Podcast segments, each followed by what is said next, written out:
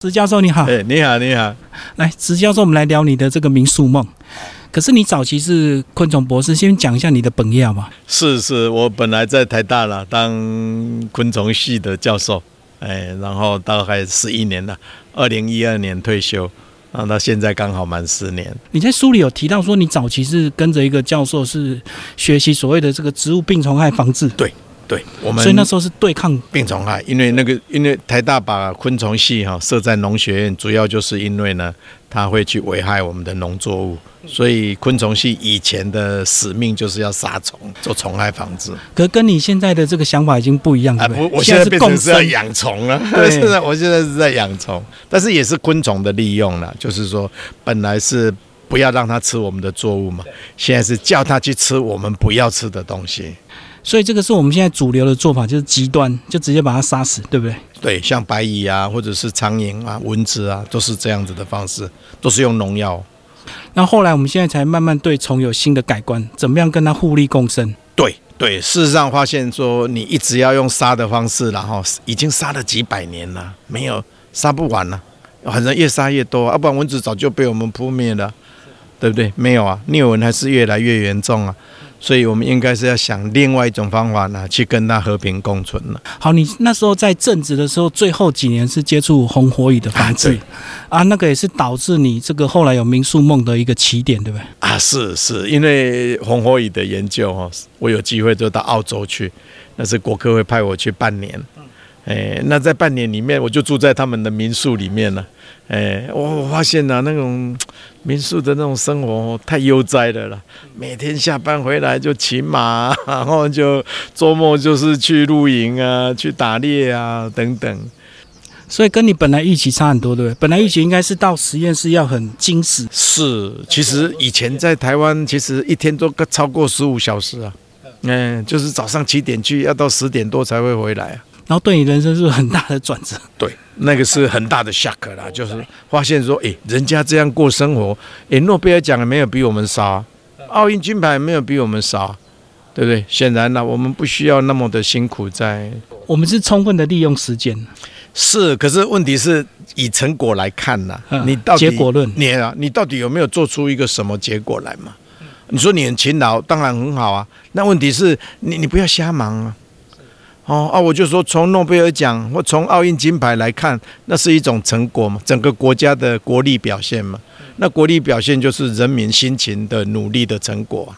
啊，人家那样的生活，你看他的成果就是比我们好啊。跟这个国外的教育也是一样啊，他们反而把休闲也当做学习的一部分呢。嗯，不像我们充分的从第一堂上到第八堂，晚上还要去对还补习啊什么的，对对对对对，就是把它塞到满了。所以其实对学习者或者是学习效果来讲都不是很好。所以你后来就有点改观，然后就意外接触到这块地嘛。哎，对，回来我就想说，那我就也来开民宿啊。不过这个地是更早之前就买了。哎啊，只是那个时候没有什么规划了，想说就当那个假日农夫啊，就这样。先买再说，哎啦，有空再慢慢处理。对对对，啊，后来就确定，我觉得这样的生活方式啦，我觉得才是我真正后半辈子要过的了。应该都有一些时间点的转折，对不对？一一开始应该不敢贸然的就离开正职。啊，是的，零六年我是到零六年回来以后开始去想说我要开民宿嘛。那开民宿不是想开就开啊，哦，你从从设计啦、盖房子、筹措资金啦等等，其实到二零一一年我们才整个把这个规划做好。嗯嗯，前后已经有五年了。那等到第二年，就是二零一二年我就退休了，就刚好就就回来民宿。所以等于最后是一边筹备，一边在期待。然后来了这边，时间就越来越不想回去啊！对对对，哦，那种哦，那个好像那个牛啊，要被挂上那个 犁一样。嗯，可是，一开始在筹划的过程，你一开始也没东西吃啊，那是不是还要一边工作，还要一边自己打理三餐？对呀，对呀，对，是刚开始的时候，后来我就去买了一个货柜屋，我就在货柜屋里面了哈，就开始煮东西啦，有一个小床，哎，就开始过我的。假日生活了，哎呀，那种生活很满意，非常好啊，那种比在台北这种吹冷气还要舒服啊。可是这个我们面对太平洋这么空旷，它没有这个台风的这个干扰吗？哦，有有有，其实以前呐、每年大概都会有一次到两次的台风，然后都会造成重大灾情吗？，是会嗯都会，哎，那现这这几年不知道为什么就好很多了，嗯，这几年台风变少了，可是你那时候还是很坚定的，就是把这边盖下去。对对，因为我只有这块地啊，没有选择啊，呃呃，虽然是我们这个看风景是很好，可是它也是受风面最强的啊、是当然嗯，哎，所以那个时候在盖房子的时候哈，也有去考虑到方位了，哎，就是说，哦、你你你的坐向，还还有整个建筑结构呢，哎，也要把那个天然灾害都放进去，还包括地震。嗯，东部这边的地震哦也很多啊，一年平均大概七八十次的地震。可那时候还是很坚定，就是做下去嘛。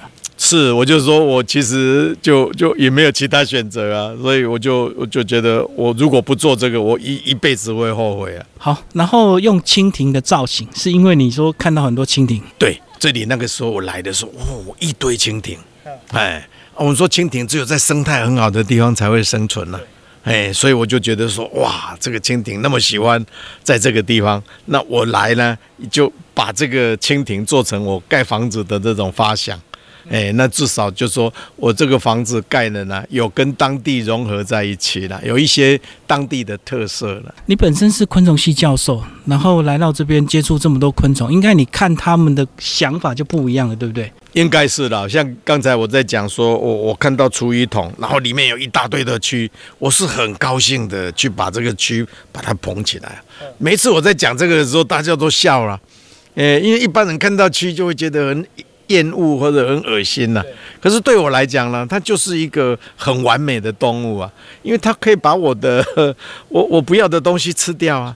哎，然后长大了以后，一只一只肥滋滋的拿来养鸡，嚯、鸡太喜欢了。那个是意外发现的嘛？对，我就说这个意外是一个很美丽的意外。你说你早期这个要到处去埋洞、埋厨余，是不是一般如果民宿业者或露营业者都是这么做，大家都自己就地埋？要不然你没有，要不然你身上没有清洁队去啊，其他的垃圾可以放没有问题啊。可是厨余它会发臭啊，你一定要当天就要把它埋掉。而且一定要有一定的深度吧？没也还好了，如果这护土大概都十几到二十公分了，哦，就可以盖掉它的味道。就盖掉它的味道。基本上每天都要挖。建筑整个结构一开始都是自己发想的嘛？呃，整个设计是构想是我们这里的，但是你真的盖房子还是要建筑师申请那个建造啊，给各式各样的。可是你就在那边监工嘛啦，哦边看就边呃，边那个时候其实我还在上班，哦哎，还没退。休啊，是我太太来这里监工。可是后来盖出来之后，有没有符合你本来的想象？有啊，有啊，有啊，有啊。我们其实那个建筑师说，他设计了很多房子哈，哎，很少看到房子盖好以后跟原来的设计是一样的。可是我看到宜兰很多房子，几乎这个迎风面呐、嗯几乎都是用铁窗保护，哦，很少用玻璃帷幕，是的，因为就是怕台风啊。对，我知道。但是我那个时候想说，我开民宿，其实这个 view 才是卖点呐、那当然，你如果把它盖起来很安全呐、可是问题是，那你那你就在台北就好了，何必来这里？所以我是克服了很多困难。就不用考虑那个万一。不是，也有也要考虑啊，也要考虑，要不然一个一年吹一次，那还得了？嗯，所以我们这个抗风就有十七级抗风的能力、啊。所以就是成本的问题嘛。只要你够有钱，你的防风没错，没错，你的是够的。耐震系数啦，还有抗风的系数哈，其实那些跟你玻璃的厚度是有关系的，还有材质。哎，我们这是胶合的，就是两片玻璃中间用一个胶膜呢去把它粘在一起。哦，我讲的是一般家用玻璃，所以他们可能就没办法，所以干脆直接做铁门。啊，是的，全部盖起来是是啊，当然那个玻璃就便宜啊。哦，我们这胶合玻璃就是一一来是安全，二来就是抗风的系数很强。然后在书里你讲到说，后来民宿盖好了，可是找不到客人。对啊，因为我们在山上嘛，我也不会行销啊。呃，以前就第一次做生意就是开民宿啊，要不然以前都在学校，基本上其实学生他自己就会进来了，所以民宿开张了以后，基本上前两三个月根本没有客人了、啊，后来是意外发现，有人发现之后就口耳传播很快。是，我觉得现在啊，以前说百年老店，现在一年就老店了。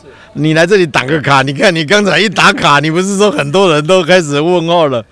所以我觉得这个这个传播的这种速度啦，哈，尤其这电子媒体的这个自媒体的这种这种帮忙哦，是很快。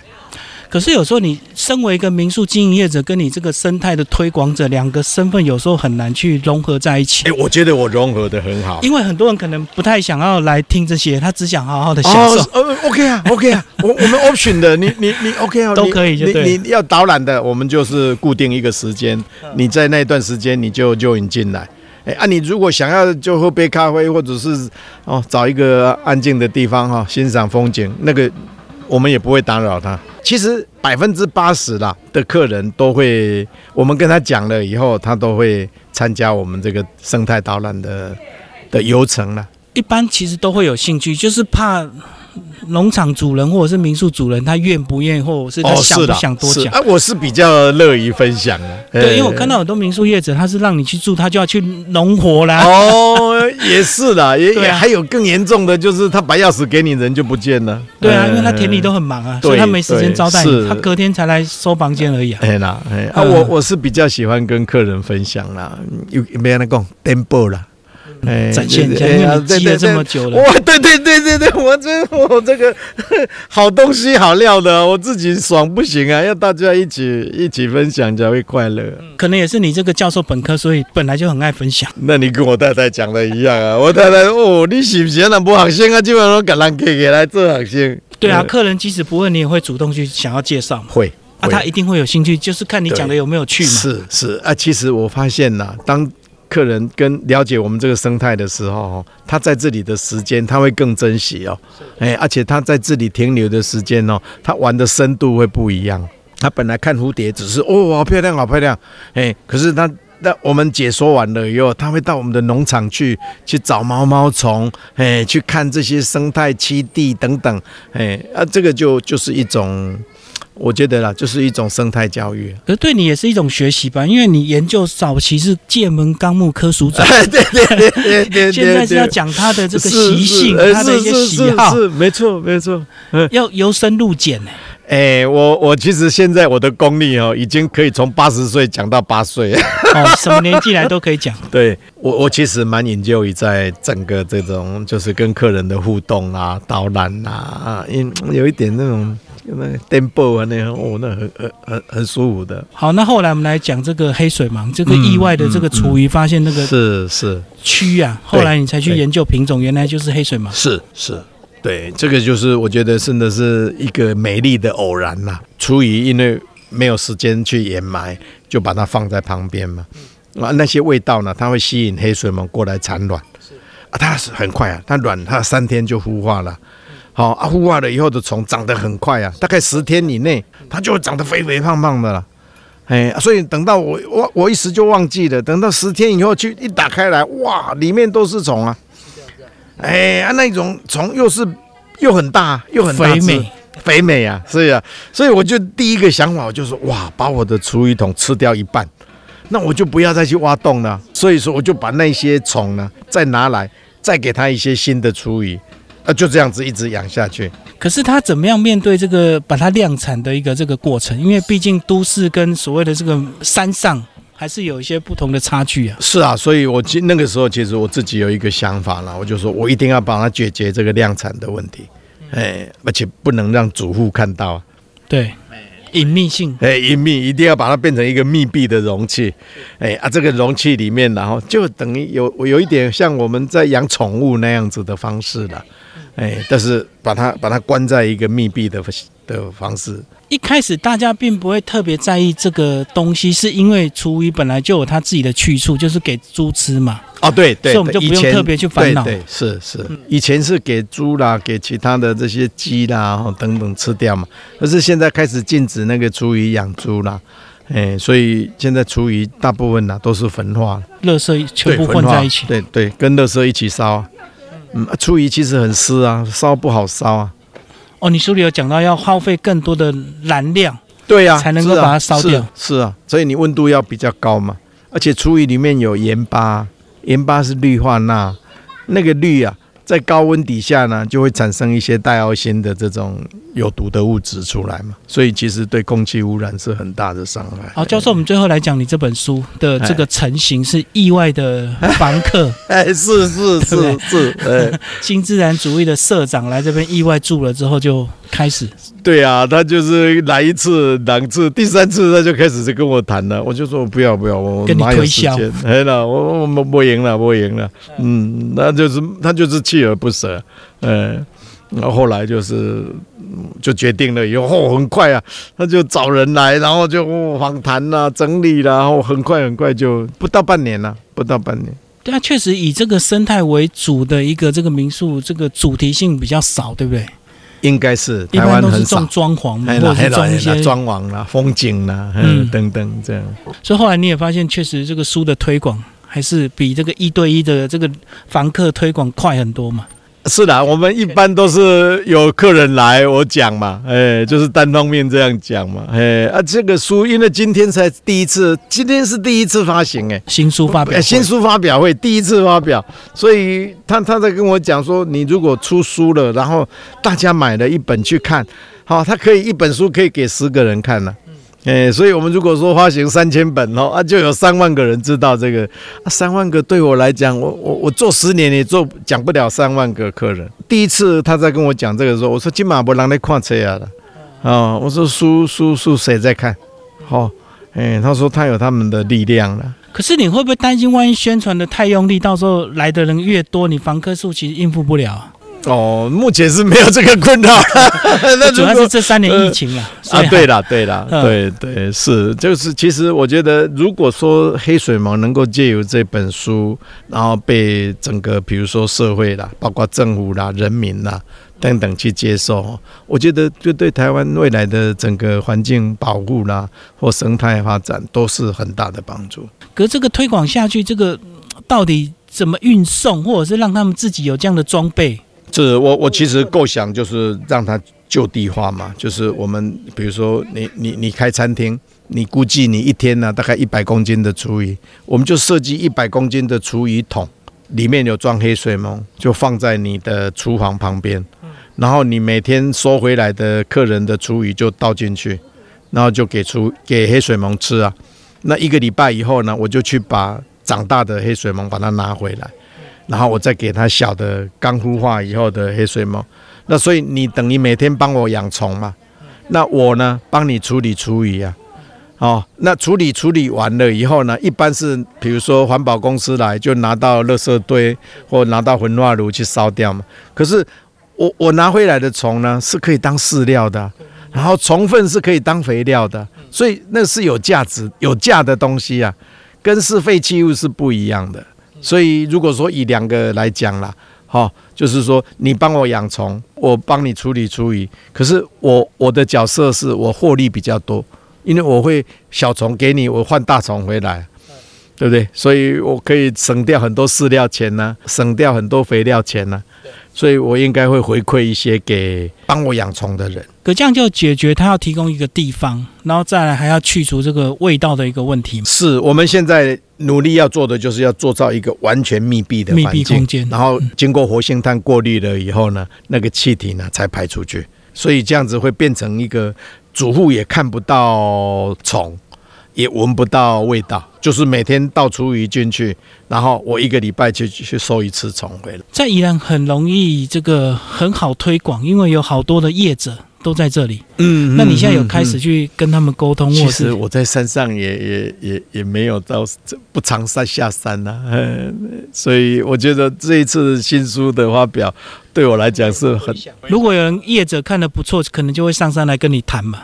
对了。这个就是希望说，借由这一次的新书的发表，能够让更多人了解。那对有需求的或有兴趣的人呐，啊，我们能够聚焦嘛？不是，确实有一些困难哦。因为以赚钱的业者，他不会去管这个小问题啊；赔钱的业者，他更没心情去 管出。对对对对对，你讲的很有道理。嗯，所以我觉得这个必须要有一些政策的配合了，半强迫性或者诱因。对，有一些有一些奖励嘛。比如说，现在农民为了要让他们达到自动化，你买农机呢，他会政府补助你三分之一或二分之一嘛。对不对？那一样，如果说你觉得这个东西，比如说养黑水虻的这个机器对环境有帮助，那政府补助一半呢，那使用的人就会觉得很便宜啦，哎，他他他就会购买的意愿就会增强。所以这路还很长，对不对？这个其实要包括整个整个社会的氛围啦，包括使用者，然后政府阶层的人，然后一些官员，哎，都能够大家都有共识。这样要推广会比较容易，甚至还要免费送他机器，让他无法拒绝，因为反正机器不用钱。是是的，是的，厨余又可以处理掉。哎啊，这个中间因为这里有利润，所谓的利润就是也从长大了以后可以卖钱嘛。哎，所以这个是不至于说会赔本了，是有可能，对不对？就是等到它量化，它成本更低，就好像我们家屋顶免费让你去种绿电嘛。啊，是是是是是是，那 你自己来种啊，我有我有回馈金，我就可以免费啊。啊，是是是是，呃，这个就是啊，这个差不多了，差不多就是。所以现在教授就是拿到专利，但是机器还在设计嘛。现在我们机器最主要就是在测试它的稳定度了。哎，因为比如说我机器现在有屏东的在跟我们联络嘛，那我卖到屏东去，如果说半年就要给我去一次什么维修维修什么，那就很麻烦了。所以还你自己还在测试？对，我们一直在测试。而且十五层就要有一定的高度哎，大概四米五了。对啊，四米五，哎，嗯，差不多要有这种高度。哎，啊，你如果就就克制化啦，其实如果我没有那么高的高度，那就放在户外啊。放在户外呢，那我们就用帐篷啊，像印第安帐篷这样，是就给你搭一个帐篷起来，就是以那个黑水虻塔当柱子。然后从上面拉那个帆布下来，嗯，哎，那之后遮风避雨这样，把它当做圣诞树就对。是是是，就是一个印第安帐篷嘛，哎嘿嘿，那个也是可以做户外。不过我相信应该有人会支持，就一些环保大厂，应该他们都会非常热情的支持。现在日月光在跟我们联联络，就是要做这个，因为他们有有公司要 ESG 的餐厅啊，呃 ESG 的报告嘛，啊那个餐厅的厨余现在都是用烧的。那如果用我们这种方法的话呢？它它不只是对环境友善哦，它其实有产值哦。嗯，哎，它对循环经济是有帮助的。嗯，哎，因为那个虫最后可以变成饲料，对，虫粪可以变成肥料，哎，所以在我们 ESG 的那个报告就会好了。有些人还在推广昆虫上菜，所以他说是有啊。你说黄世杰他就在做这个啊，他就写那本书，但是也有人批评啊。那但是有没有可能黑水虻变成我们人类的食物？有啊，有做这个研究，而且他们发现哦，黑水虻做成食物哈，很营养。哎，真的，真的，真的有有有这种报告。对，因为刚刚有聊到，其实还要有足够的鸡去吃嘛。那鸡如果吃不完，就变人吃了。不过人吃哈，可能要更久一点了。我就说，可能时候。氛围还没到，但是鸡吃虫呢，这个是这个是天经地义的，所以这个是意外的收获。因为开了这个民宿要处理厨余，就意外走入你另外一个更想要推广的事情。没错，没错。那民宿就变成副业，不是主业，主业变成推广。对对，其其实我这十年来哈，民宿如果用用一分的话了，我在黑水毛那里是用九分了。嗯，哎，就是力气了，因为你清楚它对地球的帮助。是，我我就越做越觉得哇，这只虫不得了。嗯，哎，而且我如果没有把这个大量饲养的方法把它建立起来哈，这个这个走不出去。是，嗯，所以我们就是在突破这个困难。对啊，国外有些研究还在研究怎么用。找一些虫来吃塑胶，因为我们现在塑胶不是保利龙，不知道怎么处理。对对对，是有一些菌还没还没量化嘛。对的对的，这个这个研究都其实要经过很久的这种摸索了。黑水虻这个其实我认为啦，这十年来我的感觉就是，它每一天呢，让我的信心度呢就更加增加一些。有一些东西是你刚开始觉得很不错，可是摸久了你会发现没有。没有什么新奇或什么，可是黑水毛这个东西不一样，你越做呢，会觉得它的价值越能够呈现出来。就是蓝海，是是蓝海。对，很多人还是会做一些小量的实验，可是他们可能还没有想到一些商业模式。是的，小量我我觉得是 OK 的，大家都可以养嘛。可是你真的要养到每天一千盆的话，我那个其实没有那个体力，也没有那么多的空间。嗯。而且以经济成本来讲啦，我一包饲料才五六百块啊，对对不对？哦啊，你要生产六十公斤的，每天六十公斤的那个那个虫给我，哇，那个你你你你哪有办法？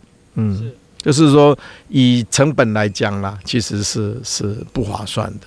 所以现在我们自动化饲养出来了以后，我一公斤的虫哦，只要卖十五块就够了，就够成本了。现在我们去买的饲料一公斤就二十块了。鸡吃虫那个能量高啊，抗病性强啊，它更健康啊。哎，那除了鸡的话，还有什么可以去鱼啊？鱼哦，鱼温有些人也会丢。鱼虾就最喜欢吃虫了。啊，猪会吃吗？猪也吃，哎，猪也吃鹅、鸡、鸭，哎，把它当做一个有机的饲料就对。它就是就是会活的动物蛋白嘛。嗯嗯，你你吃用牛肉、用猪肉，不是去养狗啊、养猫啊一样啊？你就是用虫肉来养猫啊？他们是都个都有科学试验的，发现说用虫肉。BBC 在讲 BBC 的那个那个新闻在报道，就是说你用虫肉去当饲料去养宠物的话，比用顶级的牛排还要好。是是是，蛋白质更健康嘛？对，蛋白质啦，还有对饲养动物的那种抗病性了。教授现在应该会比较担心时间不够用，对不对？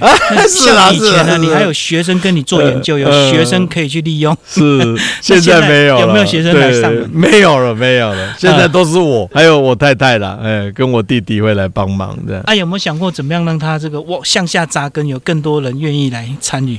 开箱 workshop 这样子啊？对啊。可是还没想到这一方面呢。哎，不过就是以目前来讲啦，我我自己在这里这样我是直接成立个黑水盲推广协会。哦，那更忙了。那个那个可能要真的要有真正有有有组织的的的来推动了，这样才能够化一个人的力量变成全部。哎，那个要更专业的，我我都还没有能力。嗯，反正你现在就先找到利基点。是我现在就是好好把这个饲养系统把它整个完善稳定下来。对，一来要机器要稳定，二来就是它的耗能要少，哎，三来就是它整个成本要 cost down。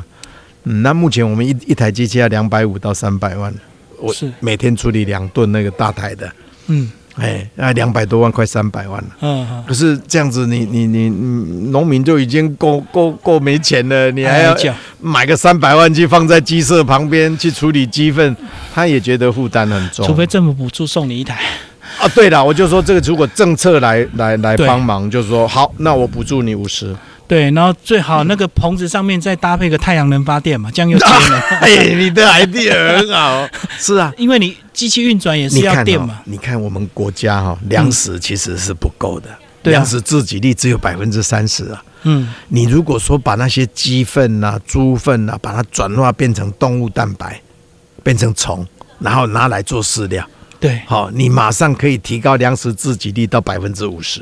对对对。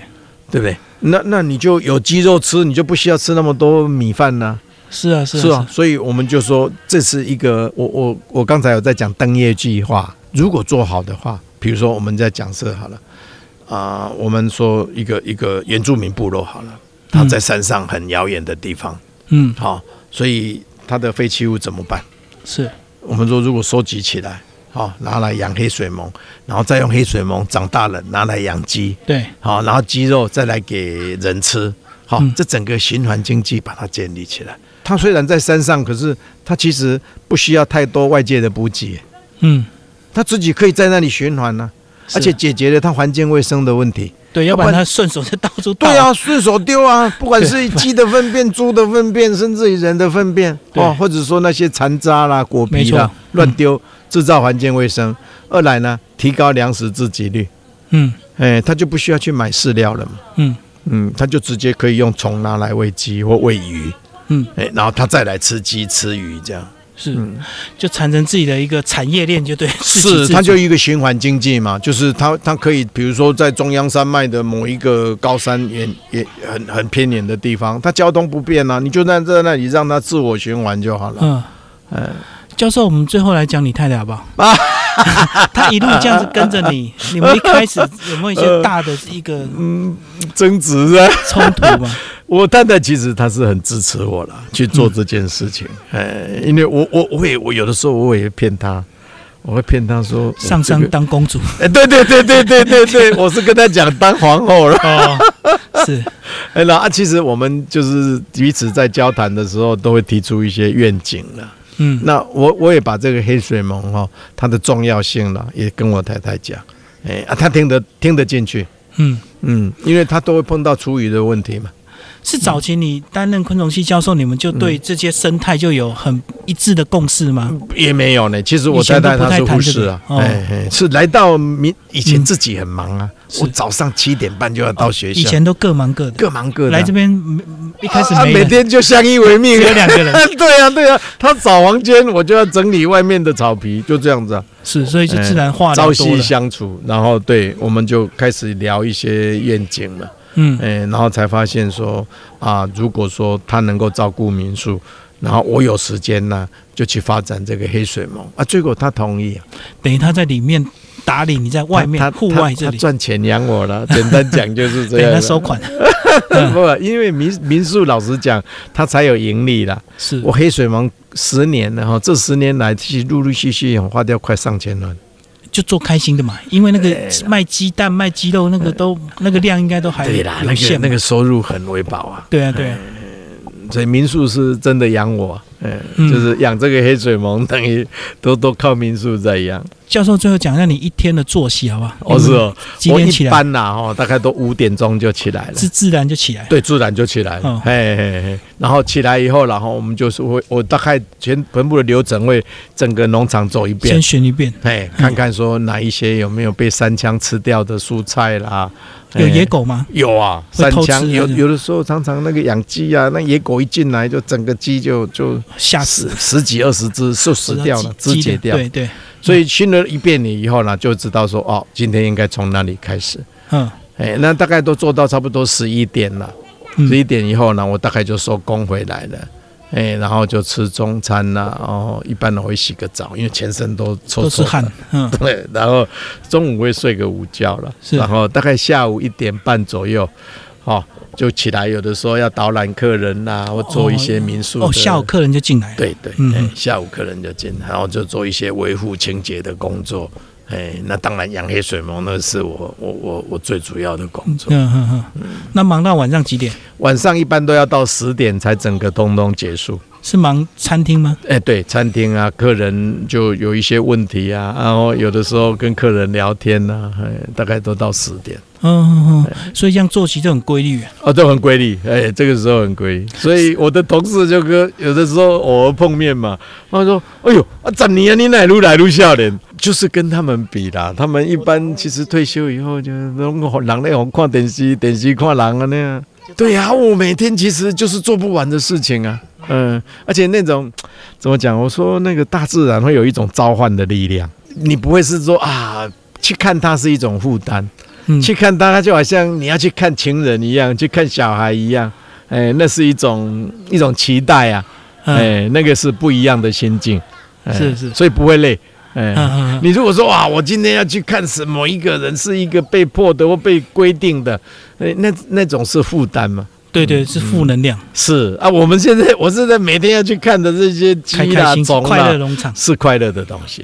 对嗯嗯对所以你确实自己也感受到这个身体是有变化、有影响的，对？是的，我觉得至少我很快乐啊，嗯哎，每天真的很快乐。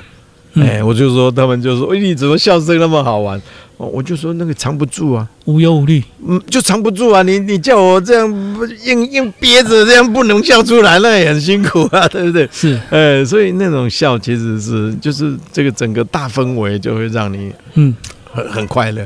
嗯，好，谢谢教授，也谢谢你的这个新书的推广，好，谢谢。好，谢谢谢谢谢谢。